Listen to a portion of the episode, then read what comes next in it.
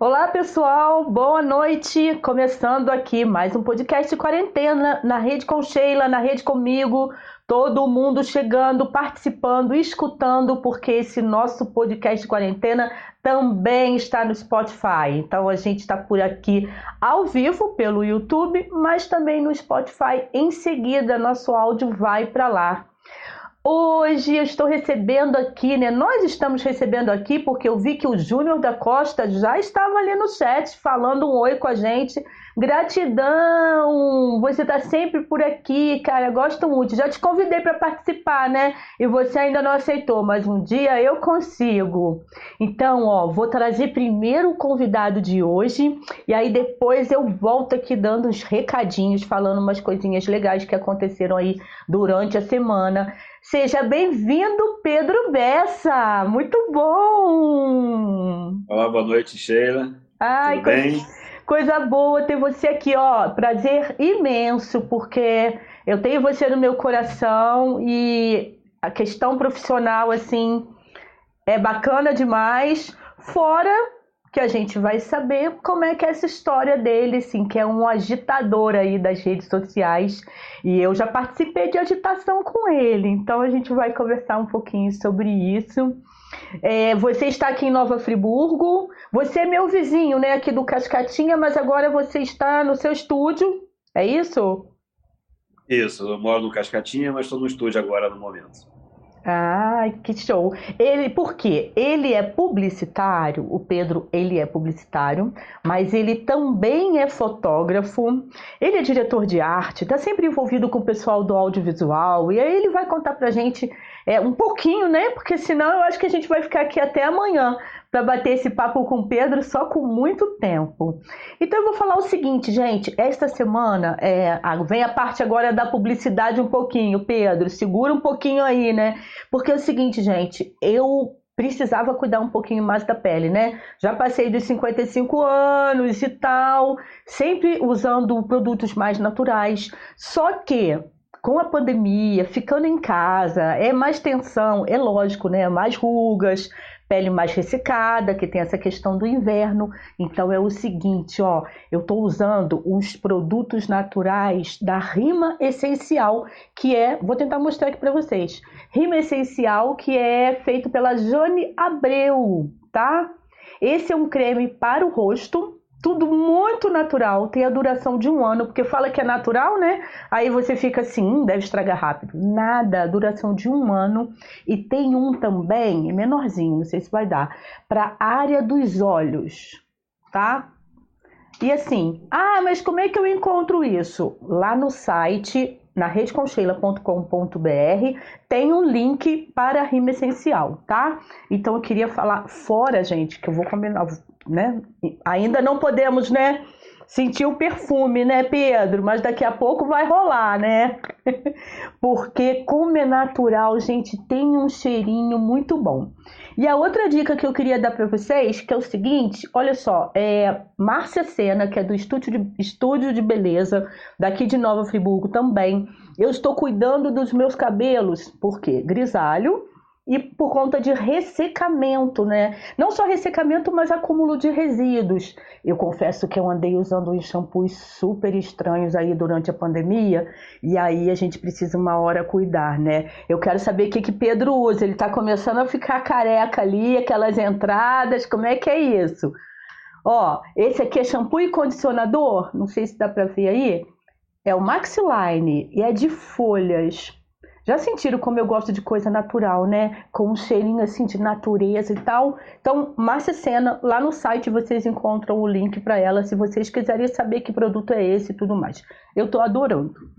Pa passando esse esse momento blogueirinha praticamente, mas não é gente que dá apoio aqui pra gente, né? Aí a gente tem que tem que falar. Você que é publicitário, você lida bastante com isso, né? É, Sheila, o... eu já não faço publicidade há tem um tempo até. Ah, é? Mas... Ah. Em 2012, eu acho que eu fiz a última. Não, eu já fiz algumas, algumas propagandas depois disso, mas em 2012 eu saí da televisão, né, tinha trabalhado em agência, depois de televisão quase 10 anos, e me coloquei mas essencialmente como fotógrafo e videografista. Mas meu foco principal atualmente é a fotografia. Claro que a gente acaba fazendo muita fotografia comercial de produtos também e fotografia é, de cinema para audiovisual. Mas, mas tenho saudade das minhas épocas de campanha publicitária. É, mas você, assim, né? Você é um bom publicitário. Por quê? Nas redes sociais, você tem algumas. Pelo, pelo menos assim, eu sigo mais você no Instagram e no Facebook. Não sei se você tem outras redes sociais. Ou são essas que você usa mais? Eu tenho Twitter e YouTube. O canal de YouTube ele funciona, por enquanto, mais como um, canal para eu mostrar vídeos para clientes. Né? Eu posto lá para o cliente poder ver Legal. E o, o meu Twitter, é, eu mais acompanho outras pessoas do que posto. É, tenho que voltar a postar, já fui muito mais ativo, mas atualmente estou focado mais no Instagram para a exposição das minhas fotos e no Facebook para agitação geral, cultural, social, política, religiosa e etc para agitação. Mas isso quando você tem tempo, né? Assim, não é uma coisa que você está conseguindo fazer sempre, não. No começo aí da quarentena, ele estava agitando como todo mundo. Agora você já entrou num pique aí de trabalho, não é isso? Não, a gente tem, tem sempre um, um trabalho ou outro acontecendo, né? Com fotografia de produto é, e às vezes alguma coisa aqui no estúdio.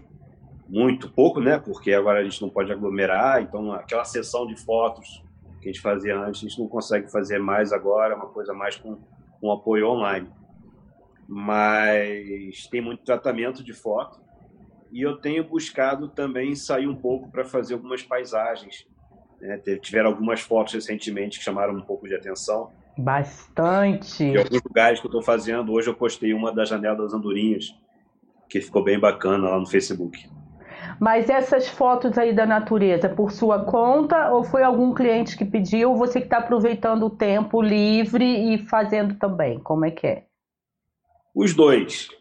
Os dois. Na verdade, eu estou fazendo alguns vídeos para clientes e por causa desses vídeos que me levam a alguns determinados lugares, eu aproveito às vezes para fazer uma foto.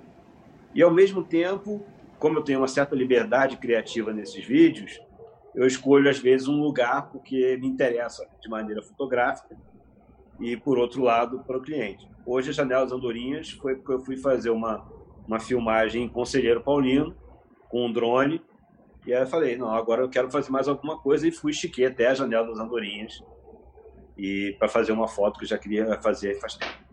Uau! Eu vi até, eu não lembro exatamente qual foi a foto, mas que algum cliente seu ou algum amigo é, colocou a moldura e transformou num quadro. E super lindo. Eu não estou lembrando, porque eu olho sempre o, o, seu Facebook, agora eu não estou lembrando exatamente qual foi. É uma foto do Rio de Janeiro, um pôr do sol do Rio de Janeiro, ah. aparecendo desde, desde o Pão de Açúcar passando pelo Corcovado, até pegando o comecinho do centro do Rio, visto de, da Fortaleza de Santa Cruz, em Niterói. Então tem uma, um visual incrível, com mar na frente, assim, tá bem bonito. E é um pôr de sol que destaca bem as montanhas. Ah, então foi isso. É porque eu vi umas fotos do Colégio Anchieta, que é um colégio antigo aqui de Novo Friburgo, e as fotos também ficaram belíssimas, né? Além de ser muito conhecido, muita gente de fora também estudou. Então eu vi que muita gente compartilhou também, porque é um espaço muito bonito e que está fechado, né, por conta da, da pandemia e mais um colégio que está fechado, mas é muito bem conservado, né, Pedro? Foi agora recente? Foi, na verdade, é um projeto antigo de 2017.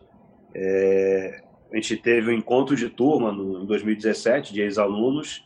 Eu sou da turma de 89 e era da pessoal da geração 80, dos anos 80.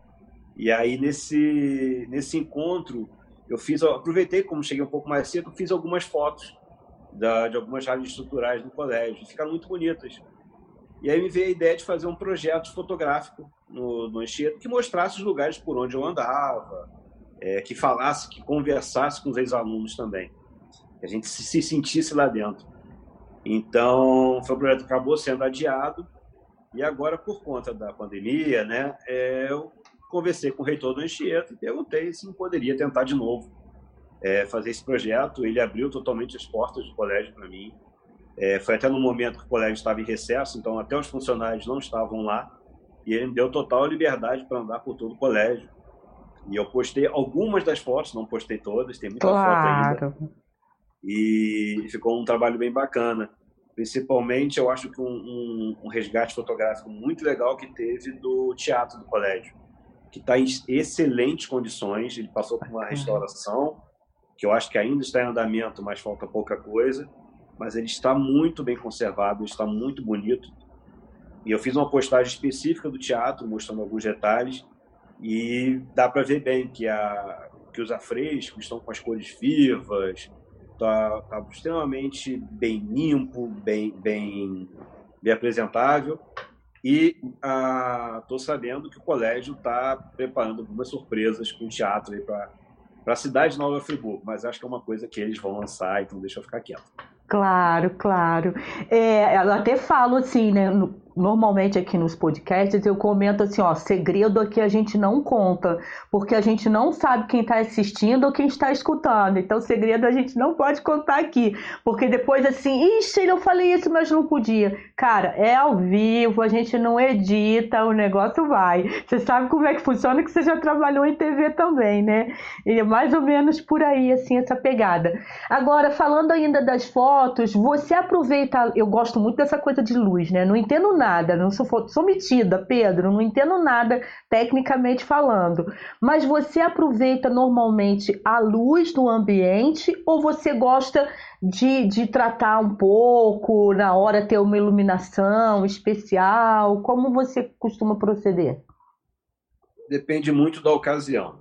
É, em eventos a gente usa muito flash, porque seria a melhor maneira de equilibrar todas as fotos em ambientes diferentes mas eu tenho a tendência muito grande a gostar da luz natural, paisagens e arquitetura também. Então, por exemplo, as fotos do teatro foram totalmente feitas com a, com a luz natural, com a luz do ambiente. E a gente eu trabalho, gosto de trabalhar a foto depois, para extrair dela o máximo potencial dela. Então, geralmente, quando eu vou fazer uma fotografia de paisagem, eu planejo o momento que eu vou lá. Então, uso aplicativos é, no celular que, vamos dizer, posição do Sol, como é, que trajeto que esse Sol vai fazer. É um aplicativo de meteorologia excelente que pega os dados da aviação e que me diz a, a quantidade de nuvens baixas, médias e altas. Isso interfere muito na fotografia, na luz da fotografia, se a luz vai ser mais quente ou mais fria. E eu já sei de manhã se o pôr do sol vai ser bonito ou não. Que o pôr do sol com nuvens baixas é feio, o pôr do sol com nuvens altas é lindo. Então, se a gente sabe isso de antemão, a gente consegue fazer uma melhor fotografia. No caso da fotografia das janelas andorinhas hoje, é... não foi o caso, né? Porque eu decidi na hora, eu estava lá fazendo um vídeo e decidi ir para lá. Mas agora já sei que eu quero fazer, já sei o posicionamento. Então, já sei que eu quero refazer essa foto com uma luz um bocado melhor. E o que, que te fez assim gostar de fotografia? O que, que te levou a gostar de fotografia e por esse caminho aí? Olha, isso começou quando eu tinha 12 anos. Uau! Eu estudava no Tieta e, e eles trouxeram para Friburgo um curso de fotografias da Kodak. Era um curso que durava acho que dois ou três meses, com várias aulas, foi muito completo. E esse curso me incentivou bastante a, a a fotografar, me tornei o aluno mais assíduo da, do curso. E aquilo me fez gostar bastante. Meus pais também já gostavam muito de fotografia. Tinha uma câmera razoável, de melhor qualidade do que, do que o padrão, mas sem ser uma câmera profissional. E, e comecei a, a estudar muito esse universo da fotografia. É, um tio meu na França já, já fazia trabalhos mais profissionais ele tinha um laboratório em casa e tinha uma câmera profissional. Então, quando eu fui visitá-lo, é, eu pude conhecer ainda mais esse processo com, com, esse tipo de câmera. Mas foi muitos anos depois, em 82, eu estou falando de 1985, é, com 12 anos, aliás, né, em 1985, mas foi em 1996, quando eu morava na Europa, e que eu decidi pegar o meu primeiro salário e torrar numa câmera fotográfica de boa qualidade. Ah. E, e aí essa câmera começou a me acompanhar. Naquele primeiro momento, como eu fazia, gostava de esportes radicais, andava de patins e acompanhava o pessoal do skate também, e estava no centro ali da Europa, conheci muitos profissionais. Isso me levou a acompanhá-los nas competições, e aí eu levava a minha câmera. A gente está falando de uma época de filme. A câmera fazia cinco fotos por segundo. Então, a gente está falando de 36 poses aí, em 6 segundos, a 6, 7 segundos acabava o Doideira. filme. Então, a gente não tinha muita coisa. Então, para evitar gastar muito o filme, a gente tinha que conhecer melhor as manobras né, dos, dos esportistas. E como eu treinava com eles, eu conhecia. Isso me permitia fazer fotos que eram tinham um certo diferencial. Que como eu já conhecia a rotina dos, dos skatistas, dos patinadores, é, eu cons conseguia fazer aquela foto específica que os outros fotógrafos às vezes não faziam para economizar filme ou não sabiam qual seria a rotina. E isso me deu acesso às revistas de esporte da Europa que começaram a publicar algumas fotos. Mas depois eu voltei para o Brasil em 2000 e aqui eu comecei a trabalhar com publicidade. Quer dizer, voltei em 98, final de 98, em 1999 eu entrei numa agência publicitária como diretor de arte e aí segui até 2012 nessa nessa nessa profissão de diretor de arte, redator publicitário. Na a partir de 2013 na TV Zoom eu comecei a fazer também a parte de, de, de filmagem para campanhas publicitárias, aproveitando meu conhecimento de fotografia. E aí eu comecei a estudar parte de direção de fotografia. E aí, aos poucos, isso foi engrenando até que depois eu decidi voltar para a minha primeira paixão aí, da fotografia. Agora, como a gente vai entrar também nesse papo aí, né, de agitadores das redes sociais, e assim, você já chegou a fotografar alguns protestos, né? Como é Ah, eu adoro. Tem, é, adora. Esse olhar, é, me parece que eu estive com você mais recente. Ah, não, foi numa campanha que a gente pode falar também. Acho que tanto teve do Laço Branco, que eu acho que eu te encontrei lá, não foi? E você também faz parte do pessoal do grupo da AMA, que é sobre o câncer de mama, não é isso? Eu faço parte do Casca de Cebola. Casca, de, Casca cebola, de Cebola, isso também. Que arrecada cabelos para fazer perucas para mulheres com câncer e que apoia também a AMA. Né? A AMA também arrecada cabelo e passa para gente. Das mulher, é, mulheres mastectomizadas, né? Isso, exato. Que, que, passa, que perderam o cabelo, então a gente faz as Sim. perucas. É, eu participo, tento participar de campanhas sociais sempre que possível, é, com a minha parceira e amiga Ana Paula Gruber, que, que sempre me chama para fazer esses trabalhos. A gente fez uma campanha é, aqui no, no, estúdio com fotografia. Inicialmente foi no estúdio, eu sei algumas pessoas do Laço Branco, e essa campanha ganhou um volume muito grande. Verdade. É, foi para televisão e tal, e aí teve um evento na praça, que foi quando eu te encontrei. E na praça, outros fotógrafos fizeram foto, fotos de pessoas segurando os cartazes é, contra o feminicídio. É, isso e é legal. participou de algumas outras campanhas também. É, mas hoje mais cedo eu estava até almoçando com meu filho e a gente estava lembrando. Eu falei assim, gente, tudo bem, você é friburguense, né, Pedro? Eu tipo, você nasceu aqui, não? Eu nasci no Rio de Janeiro, vim para Friburgo aos quatro anos de idade. É, para friburguense, friburguense, né? Eu falei, gente, eu não sei é, qual foi a época que eu conheci Pedro, eu não lembro, porque como essa coisa do trabalho se encontra em algum momento, é, não lembro exatamente, mas mas, né? Mas eu lembro que nos encontramos e que a gente teve uma, uma, uma aproximação maior em um protesto. Se lembra disso? Eu acho que foi em 2013. LED chutou 2013, né? Que a gente se né, que a gente se encontrou em um protesto. Eu não necessariamente lembro de você com câmera na mão, mas eu lembro de você muito atuante, né, defendendo muito aquilo que estava acontecendo, que hoje eu fiz de tudo para lembrar. Eu acho que foi alguma coisa dos 20 centavos em São Paulo. Depois o negócio cresceu, envolveu os jovens aqui da cidade. Você lembra mais ou menos sobre isso? Não foi desse, não. Foi, na verdade, foi um protesto na, na praça. Eita, ó. A cabeça. Algumas atitudes da Câmara Municipal. Ih, a cabeça já não está mais processando, meu Deus. Ah. Mas eu te conheci, Sheila, na faculdade. Foi? Na Estácio? Na Estácio, 2001. Eu sou da segunda turma. Gente, Você é, por... da primeira? É, eu sou da primeira. Mas é porque minha cabecinha, é assim, com filho, né? Dois filhos, dois filhos, é muito trabalhava, estudava, é muita informação na cabeça da pessoa. Chega na cidade, 55 eu já não estou processando. Ah, então é Mas época... a gente teve, a gente teve vários outros encontros, né? Eu lembro de uma vez também na Feveste, que a ah, gente bateu sim. uma bola muito boa, foi fantástico aquele momento, né? Junto com. Ai, faltou o nome agora. Rapaz lá do Rio. O Alex, Alex, Alex Ferraz. Então, um dia desse a gente até falou do Alex aqui, quer dizer, duas vezes já. Alex está entrando nesse podcast toda hora, porque é, eu conversei com a Nilma Duarte, que foi uma, na segunda hoje é quarta, na segunda-feira o papo foi com a Nilma Duarte, que foi uma sugestão de pauta do Alex, que continua, ele é de Niterói. E um dia desse a gente teve aqui o Vini, o Leone, que é também fotógrafo.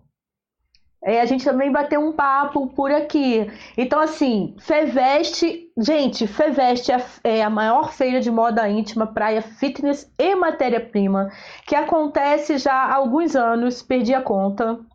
Perdi a conta. Mas assim, eu já fiz assessoria de imprensa, acho que de seis edições da Feveste. E sempre eu encontro, eu, eu adoro trabalhar, lógico, primeiro porque é um evento, é um trabalho, né, remunerado, que é muito bacana, dá muito trabalho, mas é remunerado.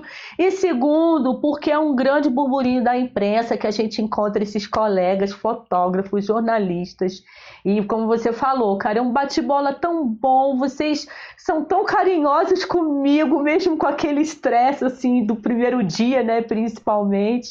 É pura gratidão, assim, pela parceria. Eu acho que o nome disso é parceria mesmo, né? Isso aí. Teve um ano que eu fotografei a FEVEST, para a FEVEST. Geralmente todo ano eu faço alguma coisa de fotografia Sim. relacionada à FEVEST, aos meus clientes mas teve um ano que eu estava fotografando para a FEVEST e a gente fez um trabalho foi muito bacana. Eu acho que Poxa, era excelente. quase que em tempo real, as assessorias tinham acesso às fotos imediatamente, quase. Terminava ah. o desfile, as fotos lá, foi muito legal. É muito prazeroso, né? É muito legal. Mas eu, eu lembrei dessa coisa do protesto também por conta da, da fotografia, porque quando você está protestando, você está vendo ali cenas incríveis para você fotografar. Eu não fotografo, mas eu, por conta, acho que do jornalismo, né? Te leva o olhar para determinadas coisas. E só que como eu não não tenho habilidade com a câmera, você perde muita coisa. Mas são momentos assim bem legais, né, para quem gosta do foto, fotojornalismo, né? Você curte isso também? Eu curto muito pessoalmente o fotojornalismo. Nunca trabalhei com fotojornalismo, mas costumo fazer sempre que possível. Em algumas ocasiões isso já me deu uma certa visibilidade.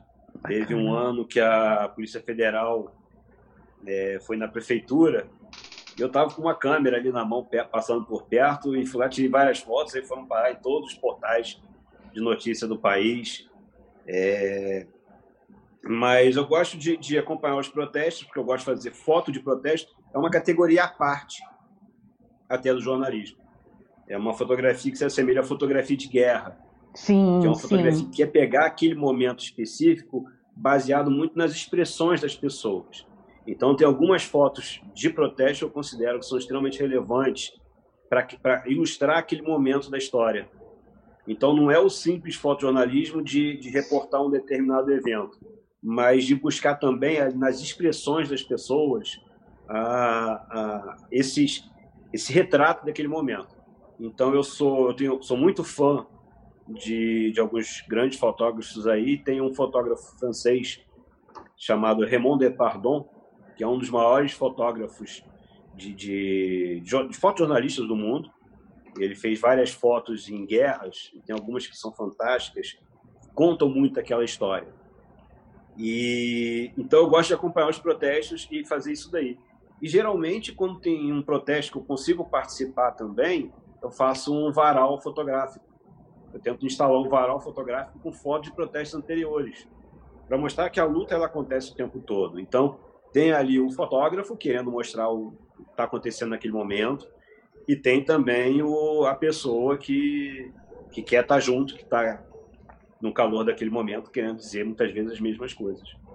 Eu admiro, assim, né, esses fotógrafos que, que curtem isso, porque o medo de simplesmente sua câmera cair, quebrar, enfim, eu acho que, assim, eu sou muito apegada às minhas coisas, eu não sei se eu conseguiria, porque no calor ali da situação, né, de, dependendo do lado que você está, porque às vezes você está fotografando, mas você está no, no lado do inimigo, ainda tem isso, né, Pedro? Então, assim, ter esse cuidado aí, mas em Friburgo até que as manifestações são bem tranquilas, né? Não sei se você chegou a fazer alguma coisa fora ou tem alguma coisa para falar em relação aqui à cidade, algum momento que foi mais tenso eu já fotografei protesto fora do Brasil. Teve um protesto, até foi lembrado ontem com uma amiga, é, um protesto de agricultores em Paris, em que eles jogaram feno Eita. e pedaços de trigo na frente da loja da Louis Vuitton. Uau! Um protesto foi, foi grandioso. Chegaram com vários tratores levando coisas para lá e fizeram um protesto bem interessante. E, e eu estava passando, passeando e fotografei esse protesto antes dos outros fotógrafos chegarem. E com isso eu consegui pegar algumas coisas que depois a polícia não deixou mais. Então os fotógrafos não conseguiram chegar muito perto. E até o cartaz do protesto que estavam colocando em cima dos, dos feixes de feno, eu consegui pegar um desses cartazes para mim. Eu tenho esse cartaz. Os outros fotógrafos tentaram pegar esse cartaz para poder botar nas matérias e tal, cinegrafistas e fotógrafos. Os, polícias pega... os policiais pegaram os cartazes os cartazes falavam mal da polícia também. Ah, pegaram que... os cartazes da mão dos, dos cinegrafistas e fotógrafos. Então só eu consegui esse cartaz. Foi interessante. Mas uh, geralmente tem sido caso de estar no momento certo, no lugar certo. Agora, geralmente eu estou do lado do inimigo em relação ao governo. Muito raramente eu estaria do lado que está atacando bombas. Pela minha orientação política e social, eu não estaria nunca do lado que tacasse bomba nos manifestantes. Estaria do lado dos manifestantes. Então, geralmente a parte do inimigo depende, né? Quem é o inimigo? Existe sempre um inimigo para o outro inimigo. É, e de onde vem essa coisa do lado oposição aí? Isso é coisa de, desde a época de jovem ou é uma coisa que veio crescendo? Porque eu acho que muita gente também acaba se descobrindo nesse cenário que a gente está, né? Gente que não falava nada resolve falar porque o negócio às vezes ultrapassa, né? Não, eu nasci assim, eu cresci assim. Ah, é? é meus pais, já não bem, bem além dos meus pais, meus avós é, foram pessoas de muito, muito politizadas. É, meu avô foi líder da resistência francesa durante a Segunda Guerra Mundial. Uau! E dirigente do Partido Comunista Francês, além de um dos maiores jornalistas da França. Ele era redator-chefe do Libération e do L'Humanité, que é o jornal do Partido Comunista francês, que é um dos maiores jornais também da França, é um jornal muito importante. E eu não conheci meu avô, infelizmente, mas ele, ele a minha avó também, que, que acabou sendo presa pelos nazistas em campo de concentração por ser da resistência francesa e comunista, né? É, eu tenho muito deles, do que eles me passaram, de conhecimento e tal, da, da minha avó, que, que foi uma, uma grande influenciadora para mim, e da minha mãe também. Minha mãe participou do, dos protestos de maio de 68 em Paris, e, e ela depois foi, até depois da. Meu avô faleceu um pouco antes desse, em 67, é, os protestos em 68 e depois minha mãe foi fazer pós-graduação na União Soviética, em Moscou. O meu pai, aqui no Brasil, é uma família de nordestinos que em determinado momento, momento saíram e vieram para o Rio de Janeiro, em São Paulo, né? E o meu, meu tio trabalhava em São Paulo, era advogado, e tinha sido caçado pela, pela ditadura como advogado da Câmara de Deputados do Rio Grande do Norte. E aí ele foi para São Paulo exercer a profissão de jornalista. Ele era jornalista e advogado. Uhum. E em determinado momento ele começou a ser perseguido pela ditadura e teve que fugir daqui do país. O meu pai um dia foi visitá-lo e acordou com o DOPS batendo na porta, achando que fosse o uh, irmão dele. Nossa Senhora! Isso deu um certo medo para o meu pai, que decidiu dar um, dar um tempo. E aí, como ele trabalhava no Banco do Brasil e trabalhava no setor de exportação e importação, ele conseguiu, naquele momento, fazer um curso de russo em Moscou pelo Banco do Brasil. Porque existia relação comercial entre Brasil e União Soviética, apesar da ditadura, sempre teve alguma certa relação, principalmente agrícola. E, a... e aí ele foi para Moscou e lá ele conheceu minha mãe. Então, e sempre, sempre foram pessoas muito politizadas. É, lembro meu pai ter, me deu um, um, o álbum do símbolo do, para não dizer que não falei das flores. Ou seja, ditadura. Isso, isso é desde. Isso ou seja, 78, né? 77, sei lá. E eu lembro dele falando: não pode tocar alto, porque vai preso. Era, era uma música proibida. Isso é desde sempre, então, né, Pedro? Porque assim, quem te conhece, né? Quem, quem conhece já o, o, pai, Pedro e tal, encontra ali nas redes sociais, fala: nossa, o cara é muito agitador. E ele fala tudo, que isso, que aquilo, mas, pô, não olha aí a sua história, né? O que, que tem por trás. Uma pessoa como você, que viveu essa história, né? Que tem essas referências, como se calar diante de Exatamente. fatos? Né? E eu tive também uma outra influência muito grande. Em, em 82, eu conheci o Brizola, eu tinha nove, 82, eu tinha nove anos de idade. E meu pai me levou para conhecer o Brizola. Olha! Estava governador e ele veio aqui em Friburgo. E, e, eu bati um papo com o Brizola, assim, criança ainda. Uhum. E, e, ele me falava de coisas que eu via assim, tão obviamente importantes para o país, que aquilo me, me, me, fez também questionar depois aos meus pais. É, aquilo que ele, que ele tinha falado para mim, e aí eu acabei me tornando cabo eleitoral do Brizola e sempre fui sempre fui muito brisolista. Hum. Eu sou a minha orientação política é, é socialista, é, voltando mais para o estado de bem-estar social, quer dizer, com, com serviços, os serviços essenciais todos públicos, a minha ideia de que a educação, a saúde, é, algumas coisas assim tinham que ser públicas, tinha que ser presença massiva do Estado. E então, aliás, até aproveitando o momento que a gente está vivendo agora, e a gente fala muito de um novo normal, geralmente costuma me irritar essa expressão, porque o novo normal quer dizer muito pouco, se você parar para pensar. Porque a gente não quer viver isso que a gente está vivendo muito tempo. Parece que bom, o Brasil está querendo viver. O Brasil ficou num platô e ficou. É. A gente continua vivendo aí. Parece que nós vamos ter mil mortes por dia durante ainda um bom tempo. Mas eu acho que o novo normal que deveria surgir para o mundo inteiro, a partir disso daí, é um, um mundo em que houvesse uma renda mínima, que é uma coisa que já está em estudo pelas grandes nações do mundo, em, em, em, em teste em algumas delas, uma renda mínima é, para a população. Então, mesmo que a, popula mesmo que a pessoa não trabalhe, ela teria acesso a uma certa renda que permitiria viver dignamente e poder dar para seus filhos e, e para a comunidade um retorno em termos de, de, consumo, né? E de poder manter uma qualidade de vida digna, pelo menos minimamente, para não se tornar também um problema para a sociedade. A redução das desigualdades resolve muitas das nossas violências sociais, criminais, etc.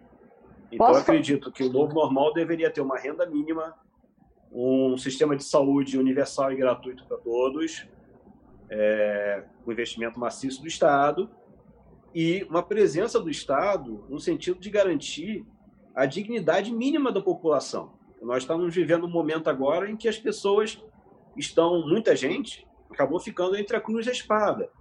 Ou se arrisca, ou vai morrer de fome. Isso não, é, não deveria existir esse tipo de balanço, esse tipo de decisão.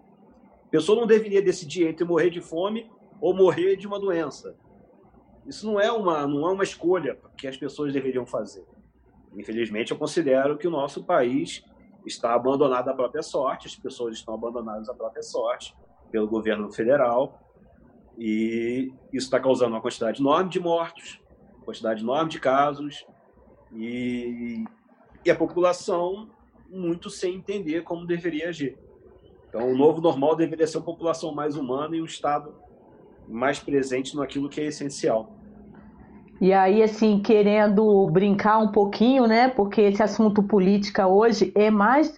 Assim, não é um, a política hoje não é uma questão de você ter a sua opinião e ser agitador. É uma questão de você também ser político, né? Porque o cidadão ele precisa ser político eu vou, eu quero fazer uma brincadeira com você, mas você falou em números, eu até fui dar uma olhada, né? O Brasil tem tá com mais de 103 mil mortes por Covid e 3, mais de 3 milhões de casos, né?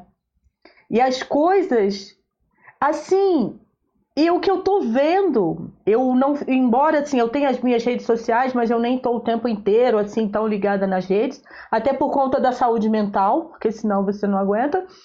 Mas eu tô vendo que tá tudo normal. Eu vou dizer assim, até aqui em Nova Friburgo, neste momento, porque de repente tem alguém de fora aí assistindo. O que que tá acontecendo em Nova Friburgo? É a segunda semana que a gente está com a tal da bandeira vermelha, que na minha cabeça deveria ser a bandeira roxa, porque simplesmente mudaram algumas regrinhas, mas o negócio tá pior. E mesmo assim, eu recebi pelo WhatsApp uma notícia de um veículo de comunicação da cidade falando que o prefeito ainda ia flexibilizar mais em relação ao horário de comércio. Eu me sinto burra, não é nem ignorante, eu me sinto burra, Pedro, porque eu não consigo acompanhar esse raciocínio. Eu continuo, eu continuo em casa, eu continuo em quarentena. Ah, mas você não precisa trabalhar?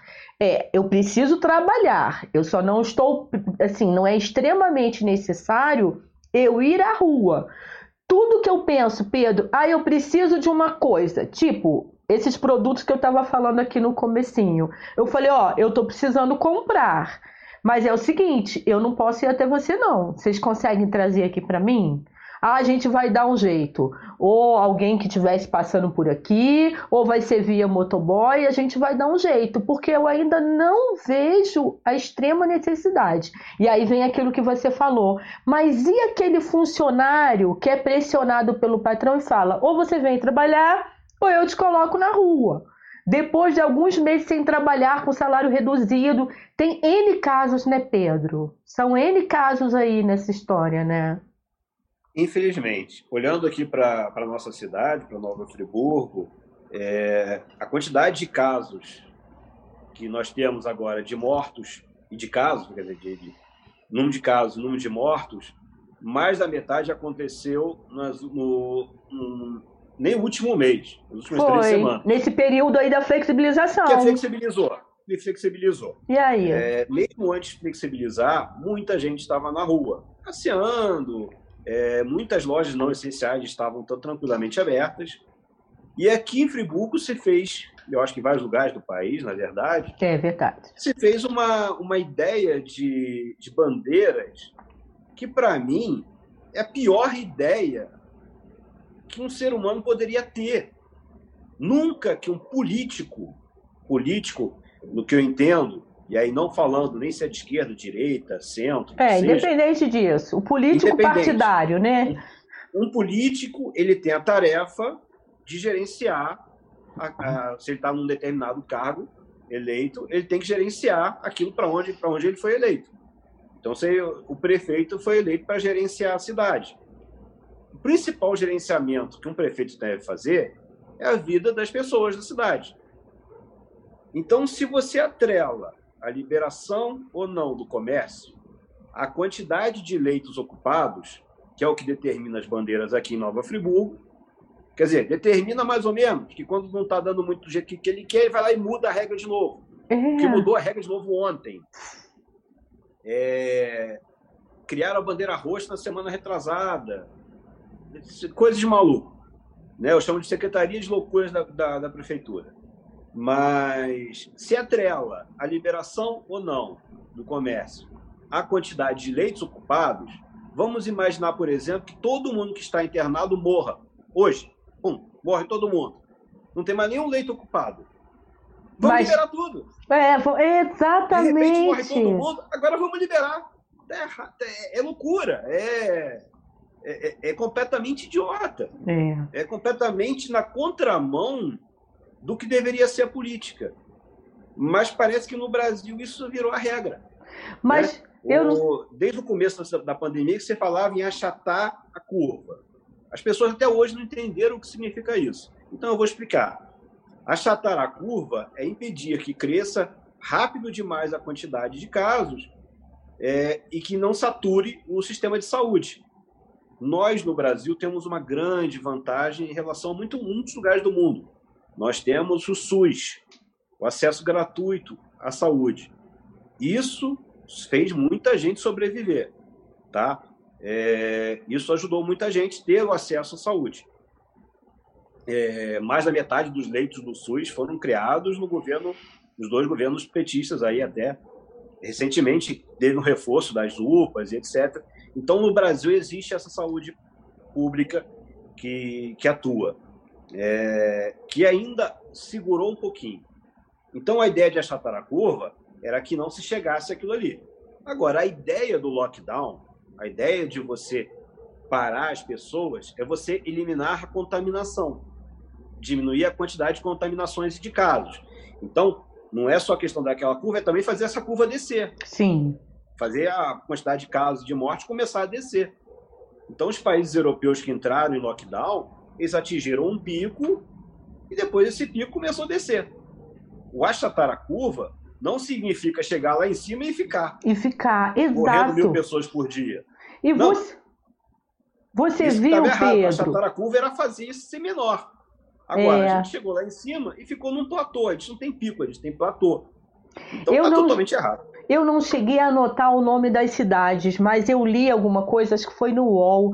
É, duas cidades brasileiras, duas cidades brasileiras, que depois de 15 dias, quase três semanas, não, quase três semanas, é, exatamente com lockdown, depois de três semanas fechados, é que eles conseguiram fazer a curva literalmente descer. E agora estão pensando nessa flexibilização. Aí eu começo, eu leio mais essas coisas, sabe? Eu até ia te perguntar mais assim, quais são os portais que você tem acompanhado, porque eu costumo ler essas matérias que não, não, me parece fake news, isso me parece é, né, são matérias comprovadas, fontes seguras e tal. E aí eu falo como que Nova Friburgo e outras cidades brasileiras, eu estou em Nova Friburgo, lógico, estou preocupada aqui com a saída do meu filho, da minha mãe, dos meus parentes mais próximos, mas como que isso continua acontecendo se está muito óbvio, Pedro? E aí como que a gente não vai para as redes sociais gritar esse tipo de coisa? É, que a gente decidiu fazer o contrário do certo. Né? Tem uma cidade, como aqui perto, Trajano de Moraes, uma cidade que não tem nenhum óbito. Então, eles conseguiram se fechar muito mais. Teve uma presença muito maior. Infelizmente, o prefeito de, de Duas Barras veio Faleceu ontem, né? Mas ele tomou atitudes muito boas desde, desde o começo, de tentar minimizar o impacto da, da Covid na cidade. Mas o, o problema que eu vejo principal. Por que, que eu acho que as pessoas foram para a rua? Porque as pessoas se espelham naquilo que eles veem na televisão. E se na televisão tem um presidente indo à padaria, sem máscara, andando de jet ski, dizendo que é uma gripezinha, falando e daí, o povo fala e daí.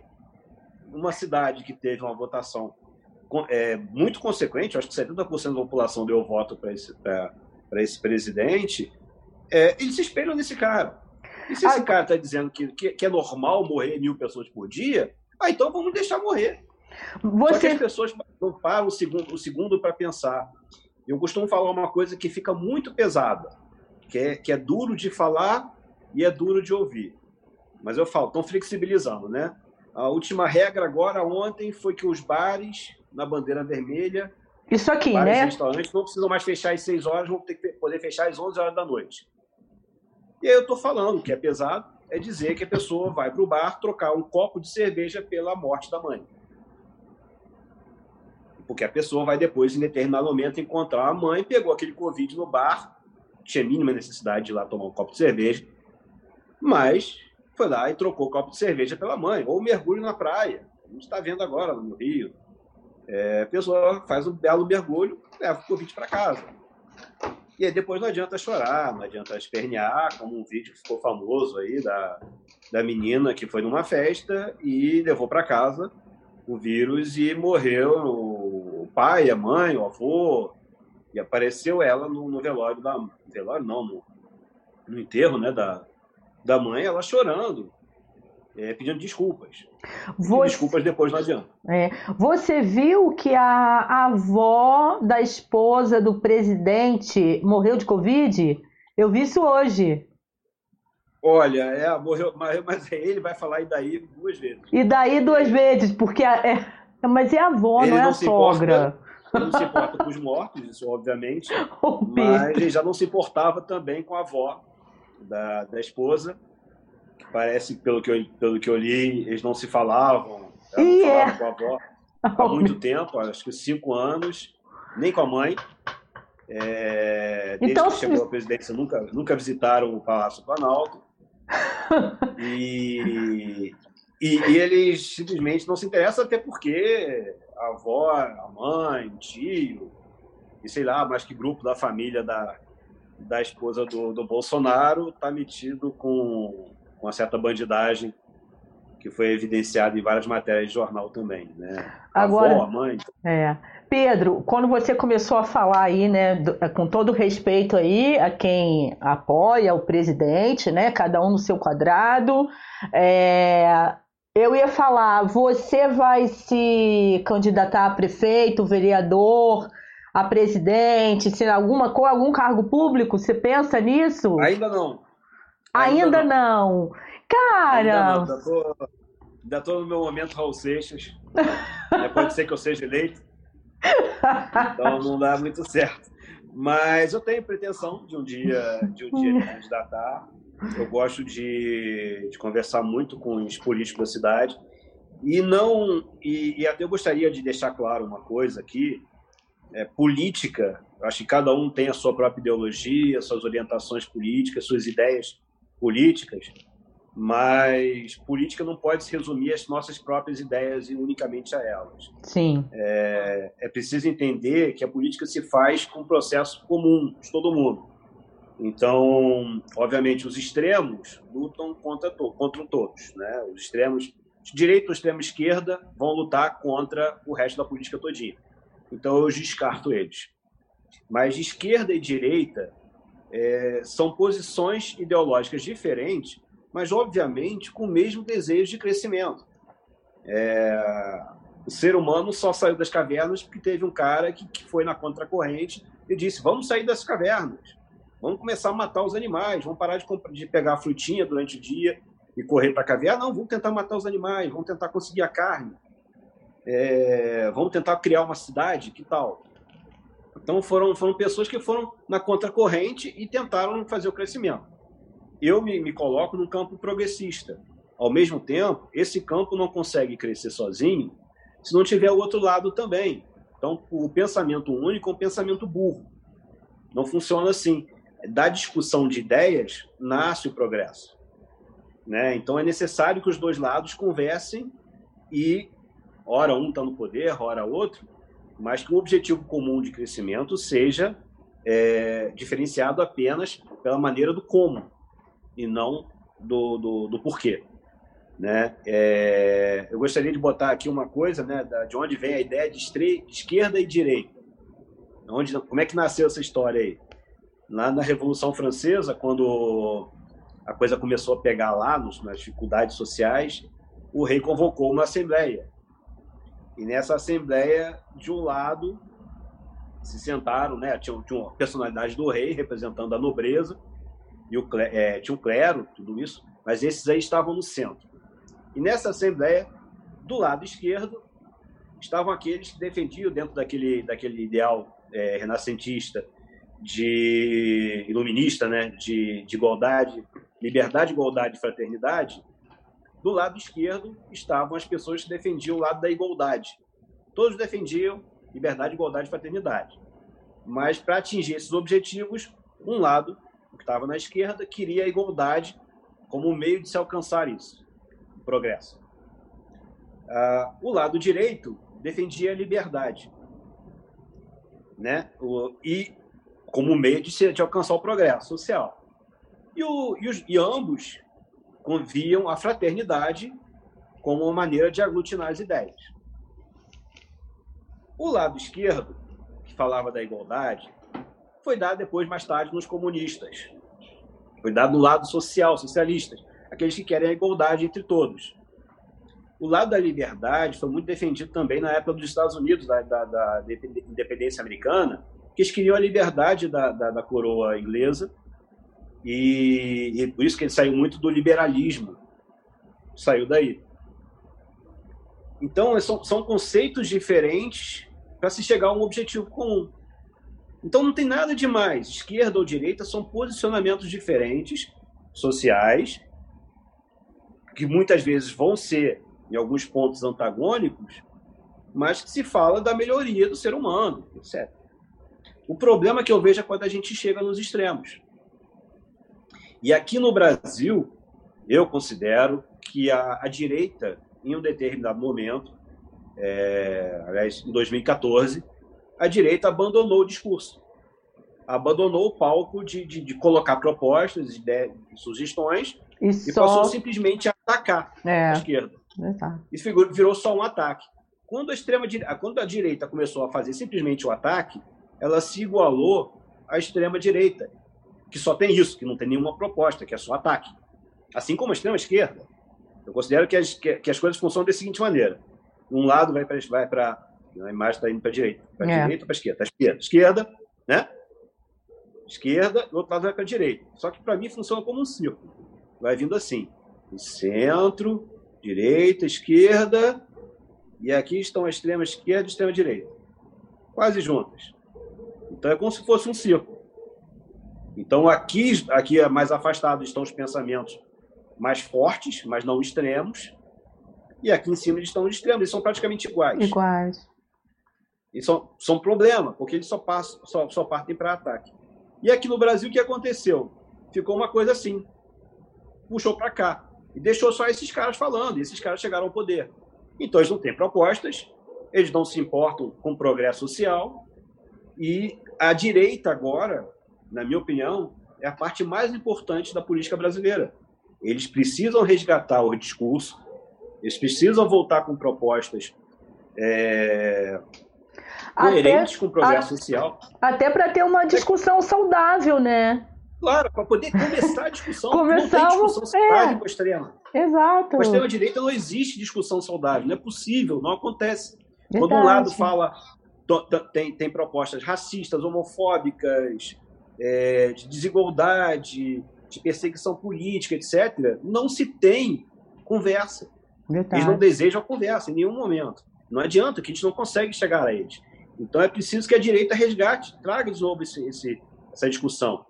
É, alguns conceitos, como direitos humanos, é, redução de desigualdades, não são projetos da esquerda começou a colocar-se agora que a isso é da esquerda. Não é. Isso é comum para todo mundo. Ô Pedro, e isso te tira muito do sério, né? Você é um cara que não consegue é, presenciar até o que é óbvio, mas você não. Tipo assim, você sente uma coisa interna até de querer ensinar, porque para algumas pessoas você tem que ensinar, você tem que falar o beabá, né? Eu vejo você. É um problema. Né? É um problema atual, porque muita gente se nunca foi politizada, como você falou mais cedo, muita gente de repente começou a falar de política, mas sem se tornar politizada, sem estudar. Ó, agora se trata quem é contra mim é comunista. Tá errado. Começaram a chamar o Dória, prefeito, é, governador de São Paulo, de comunista. Ele é tudo menos comunista. Então não, não dá para se tratar de forma binária. Essa polarização que surgiu no país surgiu uma polarização que não acabou, não ficou sendo entre esquerda e direita. Acho que por, muito pouco tempo foi isso. Ele partiu para esquerda, centro e direita contra a extrema direita.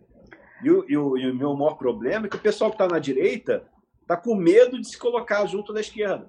Isso que eu ia te tá, perguntar. Tá com medo de perceber isso. Isso que eu ia te perguntar, cara. Você acha que, que tem jeito isso? Porque eu vejo cada vez mais esse futuro se distanciando. Eu estou muito assim por fora de política. Eu, sinceramente, este ano, principalmente, eu me desconectei um pouco assim de política.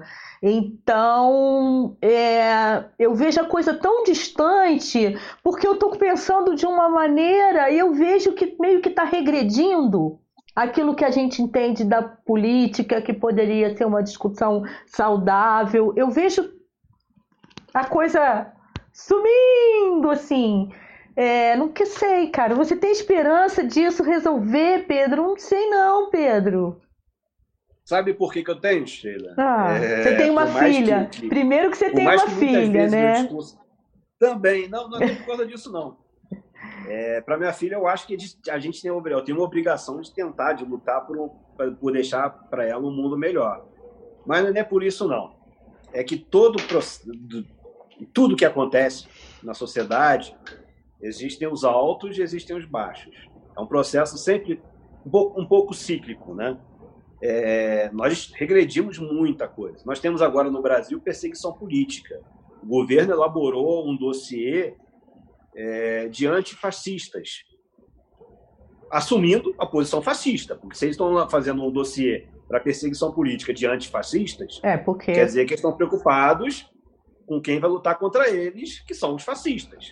Sim. Então já já já não, já não tem mais que se dizer que eles são fascistas, já se assumiram como fascistas não gostam do termo, mas são. É... Então, por isso, o movimento antifascista ele incomoda muito né, os antifas, é... porque eles adotam, às vezes, os métodos mais radicais. Eu vou dar um exemplo. Lá nos Estados Unidos, quando teve a marcha lá do, da supremacia branca, é... os antifascistas fizeram uma começaram a tirar fotos das pessoas que estavam na marcha e, e, que eram pessoas que estavam acostumadas a botar todo o seu ódio racista, homofóbico e tal, eles estavam colocando na, na, na internet, mas era uma coisa quase que anônima. Né? Naquele seu perfil, naquela bolha deles e tal. De repente, eles estavam na rua. Então, quando os, os, os antifas expuseram essas pessoas, quer dizer, falaram, pegaram uma foto do cara e colocaram, sim, você é um racista e expuseram. Os empregadores, que não têm vontade nenhuma de ter um racista declarado como empregado, começaram a mandar embora esses caras. E aí um dos supremacistas foram, foi, foi para o YouTube chorando, dizendo que, que, que, que, não tinha entendido direito, que, que era o protesto. Quer dizer, desconversou porque começou a doer. E a técnica é uma técnica quase que terrorista, de expor as pessoas. Não é legal, não é bacana. Concordo. Mas é uma técnica que funciona. E agora, mais recentemente, o Sleeping Giants, nos Estados Unidos e até no Brasil, começou a encontrar algumas nas páginas de, de disseminação de fake news, que eu não gosto muito do termo fake news, não. Prefiro mentira deslavada. Eu ia te perguntar sobre isso. Sobre tá em português. Fake news. É mais claro, mais objetivo. É mentira deslavada. Mentira deslavada. Mentira proposital. Né? É, então, nos sites de mentira e de propagação de ódio, por causa dos anúncios de internet que são meio que automáticos, várias empresas começaram, é, apareciam, por exemplo, a Coca-Cola aparecia na página do Alan, Alan dos Santos, que é um dos blogueiros aqui que está sendo investigado pela CPI das fake news e que fugiu do país recentemente. É, teve, teve o perfil dele bloqueado pelo Facebook, pelo Twitter em geral. É, quando, quando o Sleeping Giants começou a alertar as empresas de que tinham propagandas delas em, em sites de ódio e de mentira, essas empresas correram atrás de tirar essas propagandas.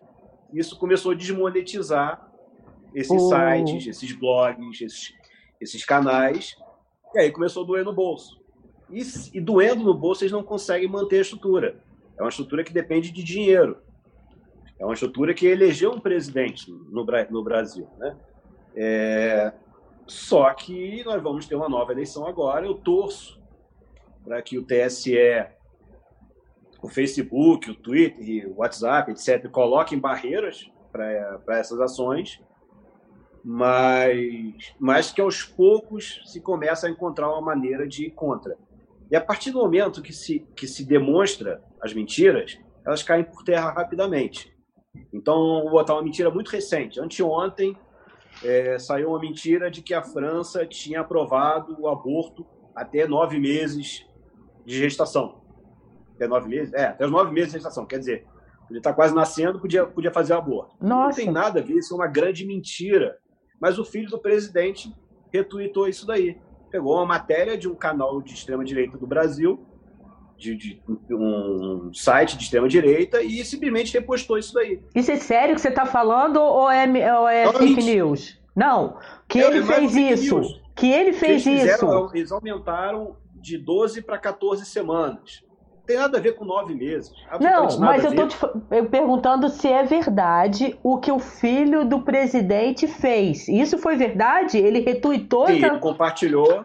Ele compartilhou essa notícia mentirosa. Não. E amigos aqui em Friburgo, que eu conheço, também compartilharam, várias pessoas compartilharam. Caramba! E, e sério, colocando, eles não param para pensar, nem pesquisar, nem buscar o mínimo coisa. Nós temos um problema no Brasil em que muitas pessoas não, não se informam por outras fontes além do WhatsApp ou de um Facebook. Por quê? Por um motivo simples. É, televisão, pouca gente assiste agora, muita gente não quer assistir o, o jornal de televisão porque tem que ser naquele determinado horário e tal. Eles assistem, veem as notícias no celular. Só que para muita gente, para a maior parte da população, o volume de dados que eles têm é pequeno. É. Então eles não podem ficar entrando em muitos sites. Enquanto que Facebook e WhatsApp é liberado. E, e, tem outra coisa, Pedro. As pessoas, a maioria, né? A gente falando, a gente gosta de tecnologia. Eu acredito que você até muito mais do que eu. Mas as pessoas é, não sabem pesquisar, né? Eu tiro até por conta da, das pessoas assim mais da minha faixa etária. Por incrível que pareça, quem ainda está tá bastante ativo no mercado de trabalho, é meio que obrigado a acompanhar essa tecnologia. Mas a gente tem que combinar que é uma parcela ainda muito pequena. A maioria lê e começa a disparar, e é exatamente isso que vai deixando de ter discussões saudáveis, porque a coisa vai ficando muito distante e sem embasamento. Tanto que quando eu conversei com você, né, e aí, Pedro, vamos participar do podcast? E aí eu, você colocou, eu falei assim, e aí, como é que eu te apresento, né? A gente pode colocar agitador de redes sociais. Aí você, bacana, beleza. Eu falei, cara, mas você pesquisa, você não lança alguma coisa no, no Facebook, né? mais no Facebook, né? Que o Instagram é mais para foto. Você não, eu pelo menos nunca vi alguma coisa que não tivesse sentido, né? É diferente de, de, de fake news, de uma mentira deslavada? O que pode acontecer, já, já aconteceu comigo também, e quando acontece eu peço desculpas, é, se, alguém, se alguém encontrou alguma, alguma coisa errada. É, já aconteceu de, de alguns portais de imprensa tradicional é, reportarem uma determinada coisa e interpretando no calor do momento, aquele primeiro momento, e eu ter compartilhado uma notícia que eu tinha visto em vários lugares, né, tradicionalmente é, com boa reputação, e aí eu ter, ter postado aquilo ali.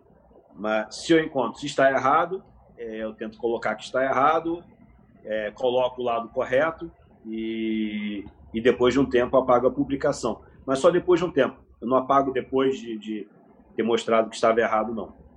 Certo. Ah, mas, no geral, eu sempre tento buscar diversas fontes, e fontes muitas vezes de lados diferentes.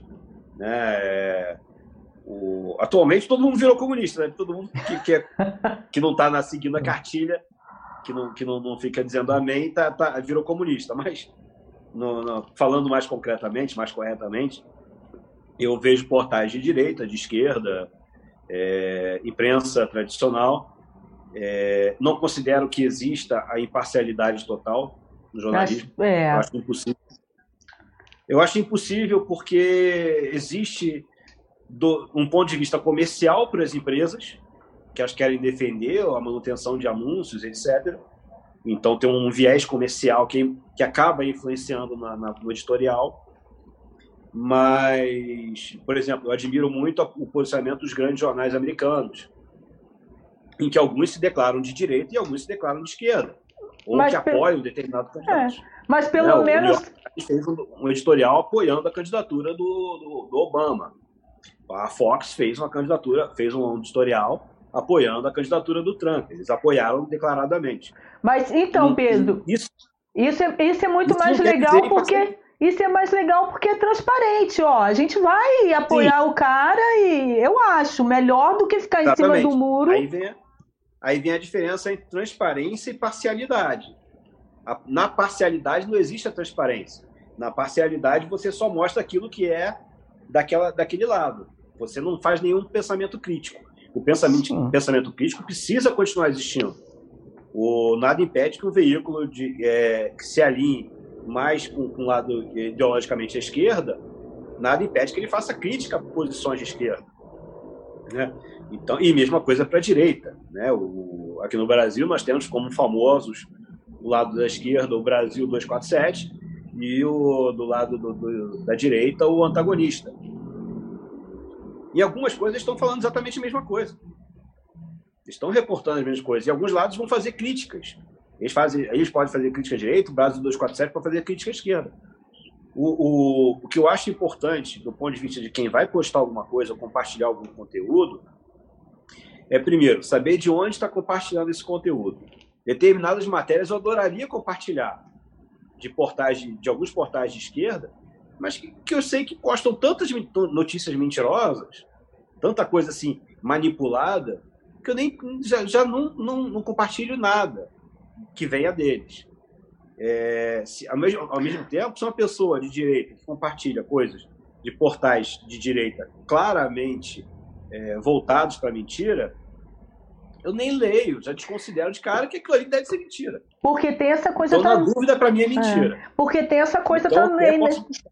Tem essa Oi? coisa também, né, Pedro, que acaba perdendo a credibilidade. Se você lê alguma coisa que é mentirosa, e aí você vai pensar, do, o certo deveria ser isso, né? Você pesquisar. Se, se é um veículo que publicou alguma coisa mentirosa, você vai ficar cabreiro, vamos dizer assim, na, quando você tiver que compartilhar alguma coisa, né? Exatamente. Você precisa tomar muito cuidado com a mentira conveniente. É conveniente para mim, então eu posso, posso acreditar que é verdade. Mas não pode, não pode ser por aí. Outro exemplo claro aqui no Brasil foi quando a, quando a Marielle foi assassinada, uma desembargadora, desembargadora no Rio de Janeiro, fez uma postagem, foi, foi o comecinho da postagem daquilo ali, ela disse que pegou de outro lugar, mas não, foi ela que começou aquilo ali, é, dizendo que a Marielle, Marielle era envolvida com Beiramar, Fernando de Beiramar, ou sei lá, que traficante, que ela era namorada de traficante, e fez uma postagem sobre aquilo ali. E vários amigos saíram compartilhando, como se aquilo fosse uma verdade.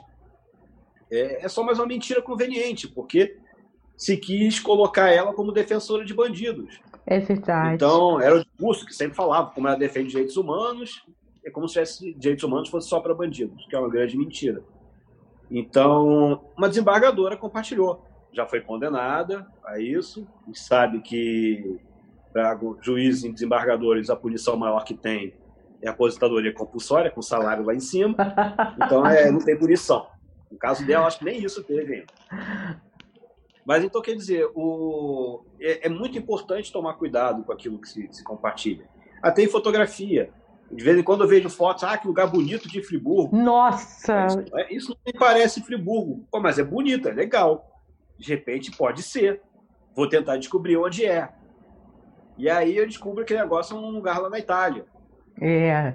E aí eu vou lá na postagem e digo, olha, desculpa, mas esse lugar não é em Friburgo.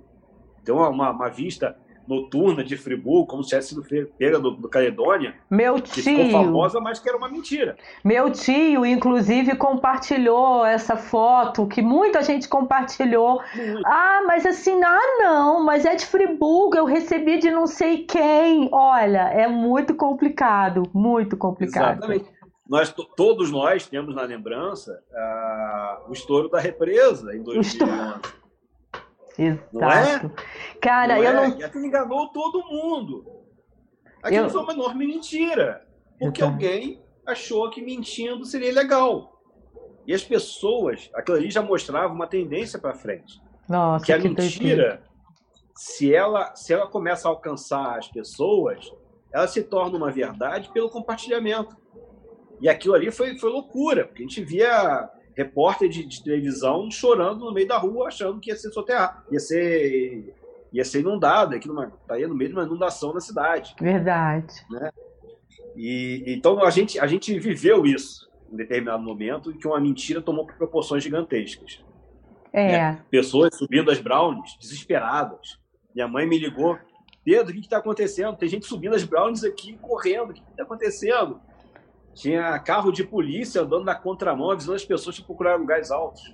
Nossa, Bombeiros tentando fugir. Eu Tudo, nem. É loucura. É, eu nem te conto o que aconteceu com a gente de atravessar. Eu morava ali no, no nós morávamos no Pai Sandu, na rua Trajano de Almeida, e aquela rua assim, lotada de lama, de, sei lá, devia ter quase 30, 40 centímetros de lama.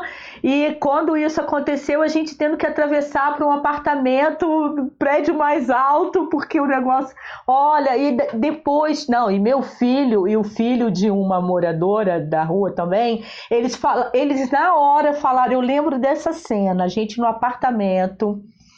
É, em frente, né, ao que a gente morava. Aí os dois olharam um para a cara do outro, falaram assim: "Em Nova Friburgo não tem represa. E a gente, não, tá dando na Rádio Friburgo AM, não sei o que. Olha, eram dois rapazes lutando contra várias mulheres histéricas naquela situação, né? E depois, lógico, eu chorei de rir. Mas e a notícia que chegou para minha filha, que já morava em Pernambuco? Então, assim, o que que uma mentira de, de, da, da, do tamanho de uma cabeça de alfinete pode fazer, né, né Pedro? Por isso é que, assim, é, você é uma pessoa que eu quero saber de alguma notícia, assim, mais quente, mais não sei o quê, eu vou lá, eu tenho você como fonte. Assim, até vou falar aqui, né, porque esse papo tá tão gostoso que eu esqueci aqui de olhar o chat. Gratidão a todo mundo que tá aqui. E eu vi também, eu vou ler aqui rapidinho, mas eu vi que o Guilherme Alt está aqui, ou já esteve, né? É assim, a voz da Serra, tem o Guilherme lá, que, você sabe quem é o Guilherme, que também é nosso vizinho aqui, né? Que é um cara também que já esteve aqui na rede e que eu sigo, até eu, eu sigo mais no Twitter, porque ele ali coloca o comentário dele até sobre a matéria que ele fez e tudo mais. Então, assim, eu tenho minhas fontes seguras, entendeu? Guilherme Alt, Pedro Bessa. Deixa eu dar uma olhadinha aqui quem tá aqui com a gente. Pedro. me coloque só não me coloque como fonte segura. É, tá? É, por, por quê? Por Também não sou, não. Ah, eu tento pesquisar, eu tento colocar, não. mas mesmo aquilo que eu postar, por favor, pesquise outras fontes também. Tá, mas eu digo fonte segura no sentido assim, é... não, se você você tem coragem de compartilhar uma notícia falsa? Não, ah, não, não, não é isso. Eu não vou compartilhar propositalmente uma notícia falsa, ah. mas pode acontecer de eu ser enganado. Ah, sim. momento me enganar e postar alguma coisa falsa. Mas aí depois. Então, eu tenho certeza que muita gente aconteceu na, na, na época do estouro da represa. Ah. Policiais estavam dizendo que tinha estourado da represa. Porque eles acreditaram em uma determinada fonte e eles tornaram aquela fonte segura para outras pessoas. Então, mesmo uma notícia de uma pessoa que eu considero que só poste coisas de qualidade, mesmo essas notícias eu tento buscar outras fontes, tá? Não, mas aí no meu caso, assim, eu vou procurar lá no Pedro. Se for, se por acaso mente, assim, eu acredito que você não mentiria. Eu acredito que você pode ter sido enganado como eu, né? Tipo, Você buscou e tudo mais. Por isso que eu considero você uma fonte segura. E se estiver errado por algum motivo, eu pesquisando, eu vou lá e vou falar, Pedro, eu acho que nem, eu acho que não é bem assim não e tal, mas eu tenho você como uma fonte segura. É, deixa eu ler aqui quem está no chat aqui, ou que já esteve, né? Porque já tem um tempo que a gente está conversando, ó. É, Suzy Suzy Lemos, você conhece Suzy Lemos? Que é minha irmã. Isso. Você sabia que ela é minha irmã? É. Suzy Lemos, a Lúcia Helena, Caterine Beltrão. Caterine, você também já tem um trabalho com a Caterine, não tem? A gente você... fez um vídeo sobre a avó dela, a história da avó ah. dela e sobre o trabalho dela. E o livro. Legal. Suzy tá falando aqui que tem visto as fotos, né? É, e vou ser sempre assim. Eu não sei exatamente o que ela quis dizer, porque já passou um tempinho. Guilherme Alt, que passou por aqui, né? Belíssima entrevista, duas feras. Caterine falando aqui, excelente aula de política, né? Bastante esclarecedor aqui, também estou achando muito legal. A Suzy falando, tenho trauma até hoje por conta do estouro da caixa d'água, da represa do. Ah, meu Deus! Que situação que foi aquela, né, Pedro? Agora, Pedro, tem uma notícia que foi fake news, mas que você gostaria que tivesse sido. Você lembra de alguma assim, que foi fake news, mas você falou, ai, como eu queria que tivesse sido verdade? Você lembra de alguma coisa? Olha, geralmente eu descarto coisas muito. É, aquela, aquela coisa, esmola demais, o mendigo desconfia. É, eu, eu tenho, tenho uma tendência a, a, Se a coisa é boa demais, será? Será Aí, que é isso? Você procura 10 mil fontes. Sim, exatamente. Eu gostaria que fosse. Eu gostaria que fosse verdade que a cloroquina funciona, funcione contra o Covid. Ah, Mas, bom. infelizmente, é uma grande mentira, pseudociência, etc. Que seria um remédio barato e seria um remédio que estava, estaria seria facilmente reproduzível e para todo mundo. Seria ótimo. É, eu gostaria que fosse verdade. O que? Eu não sei. Tem, tem poucas coisas que eu tenha visto. Geralmente a mentira não, né, é uma coisa que, que, que, é, que é problemática. Mas essa, essa Mas... do medicamento é interessante, né? Porque muita gente falando aí que que funciona e tal, a gente sabe que não. Quer dizer, a gente sabe não, né, Pedro? Só quem acompanha a ciência, né? Que você gosta, eu também gosto, enfim. Porque tem muita gente. Eu posso dizer, tem muita gente, gente que é contra a nossa opinião. Funciona. Eu não sei que não funciona. Eu sei que todos os estudos sérios, confiáveis, que seguiram o rigor científico, mostraram que não funciona. Então. Eu não sou pesquisador, não sou médico, é, mesmo que eu fosse médico, não sendo pesquisador e não tendo feito estudo, eu não acreditaria em nada que não fosse, que não viesse de, de estudos feitos com rigor científico. Então, todos os estudos feitos, todos, todos, não existe um até agora, é, tenha sido feito com, rigor científico, com testagem com placebo separando as pessoas, é, com a quantidade de pessoas consequente, todos esses estudos deram errado, a cloroquina simplesmente não funciona. A hidroxicloroquina não funciona. O primeiro estudo, que foi lá de um francês, foi um primeiro, um comecinho disso daí, esse cara já foi a público dizer que ele estava enganado. Então, porque ele tinha feito o primeiro estudo e na urgência, e eu acho que isso faz parte, acontece, né, na urgência de uma pandemia, às vezes se atropela um pouquinho as coisas. Então, o cara quer testar alguma coisa e testa-se com, com, a, concordância das pessoas. Ele testou em várias pessoas e ele viu o resultado positivo. Eu não duvido que ele tenha visto um resultado positivo, como vários médicos, até aqui no Brasil e outros lugares do mundo, tenham visto algum resultado positivo. Mas será que eles tivessem testado com Nutella, daria um resultado diferente? Eu falei que Nutella, até agora, até agora, Nutella e cloroquina fazem exatamente o mesmo efeito. Quer dizer, Nutella não tem graves consequências, enquanto que a cloroquina pode até matar. Tá? Então, a, a, eu acredito muito no rigor científico, sou um, um humanista, então tendo a não acreditar em dogmas ou religiões ou qualquer coisa do gênero, mas eu busco aquilo que tenha comprovação científica e que, que tenha um embasamento em coisas muito reais. Então, numa, numa pandemia, se de repente os testes com a cloroquina tivessem dado resultado positivo dentro do rigor científico, eu acharia maravilhoso, teria sido lindo, a gente teria Sim. um remédio que funcionava. Mas não tem. Até porque é, como você disse, né, mais barato, resolveria o problema, nós já estaríamos.